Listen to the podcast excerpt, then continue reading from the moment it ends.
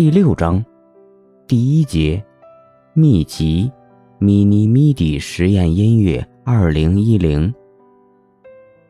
如在第二章中的介绍，撒把芥末是一个独立的文化体，它集中推动非学院和非官方的声音创作与现场演出。其创始人严俊，除了自己的声音创作和写作实践外，组织了大量由国内外艺术家、音乐节策划的表演、工作坊和出版。撒把芥末的发展大致可分为三个阶段。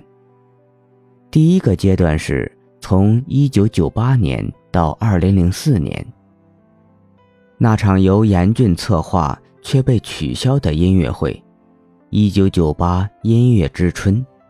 促生了一个与主流摇滚音乐划清界限的新关系网络。二零零一年，实验音乐人王凡依据“撒把芥末”的英文发音，创造了“撒把芥末”。王凡和严俊是认识多年的老友，王凡对“撒把芥末”很重要，但他对组织策划音乐活动并不感兴趣。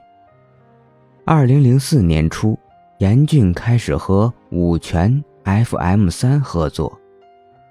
四人的合作标志着撒把芥末第二个阶段的开始。从二零零四年到二零零七年，持续三年。严俊、五泉 FM 三共同组织活动，并创建了水陆观音系列活动。和观音唱片厂牌。对严俊而言，二零零四年才是一个集体活动的真正开端。但很快，这个集体就因为每个人对音乐的看法不同，每个目标的差异以及个人问题而逐渐解体。最初是四人共同组织和参与每次活动，后来。FM 三和五泉的参与度降低，变成偶尔去活动现场。最后就主要是严峻一人组织活动。这个发展挺让人难过的，严峻说。最后他变成了严峻的水陆观音。二零零七年，撒把芥末经历了他的最低谷，用严峻的话说。是成员们完全失去了曾经的精神链接。第三个阶段开始于二零零七年，从当时年轻的独立平面设计师阮千瑞的加入开始。最初通过朋友介绍观看水陆观音活动现场，在采访中，他回忆道：“二零零七年的时候，我在北京一个台湾人开的一家。”大房地产公司上班，但是很快我就觉得工作很无聊，也对自己研究想做什么感到困惑。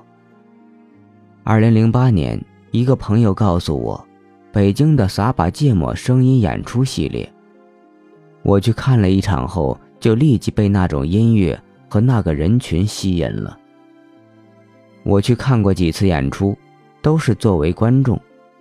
我也在演出现场见过严俊，但都没有去主动和他说话。几场演出之后，阮千惠给严俊发了一封邮件，问严俊是否能让他为撒把芥末活动设计海报，因为他能够做得更好。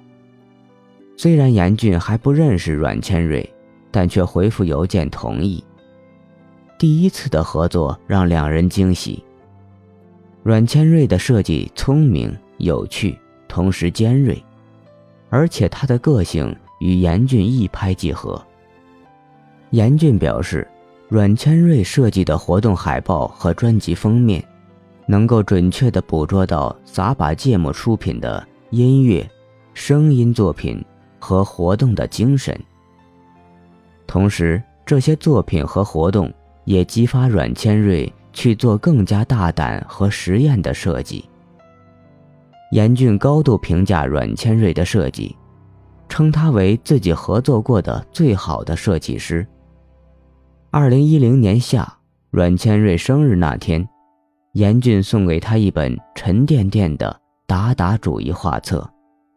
二零一一年，阮千瑞的设计书《毁尽蓝图》由撒把芥末出品。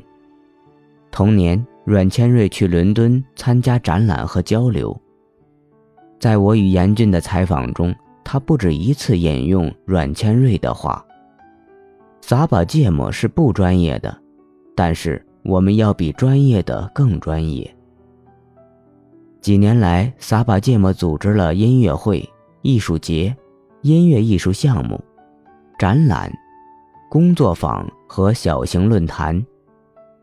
从2010年开始，阮千瑞开设了撒把芥末秘籍博客。这个博客看起来。任何人都可以自由地发表东西，包括诗歌、随笔、乐评和读者文摘、课堂笔记、相关译文。但是，严俊解释说，这个博客网站是他和阮千瑞模仿 Web 1.0设计的，取消了 Web 2.0时代的交互功能。博客仅限于受邀的人。不允许自由写作，而是必须以某种自己提出的限定的游戏规则来写。这是他们对资本主义自由的一种反馈。另外还有撒把芥末秘籍电台，由音乐人或乐评人主持，可以在网络上点击收听。什么是撒把芥末？严峻每一次都给我一个不同的回答。它是日常生活，它是任何创作的基础。它不是一个组织，它不会有很大的规模。它是根茎，它不国际化，它不职业化。阮千瑞通过视觉图像表现了撒把芥末的历史。海报左边的中文字用来形容撒把芥末的性质。阮千瑞用 Google 翻译软件将中文翻译成了英文，结果是更加碎片化和无逻辑意义的语句。游戏，但同时又流露出阮千瑞的神秘主义倾向。海报的右边是符号拼贴，包括各种作品、事件、活动的名称，以及无政府主义符号。右下角是他为咪咪咪底2008实验音乐节设计的标语：“Noise is free。”咪咪咪底实验音乐节开始于2005年。2010年之前，这个音乐节或者在北京的海淀公园，或者在北京的两个好朋友酒吧举行。2010年，他第一次以巡演的形式。在北京以外的不同城市进行。于五月开始于上海，接着在福州、泉州、厦门、武汉、长沙举办。除了音乐表演，武汉和长沙的巡演还与另外两种艺术事件结合。在武汉，与德国艺术家埃尔克马霍夫组织的为时五天的工作坊进行合作。在长沙，则参与了第二届长沙现场艺术节。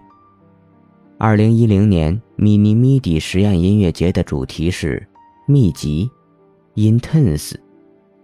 中文“秘籍”来自藏传佛教，在藏传佛教用法里，“秘”的意思是秘密，而“集”的意思是聚在一起。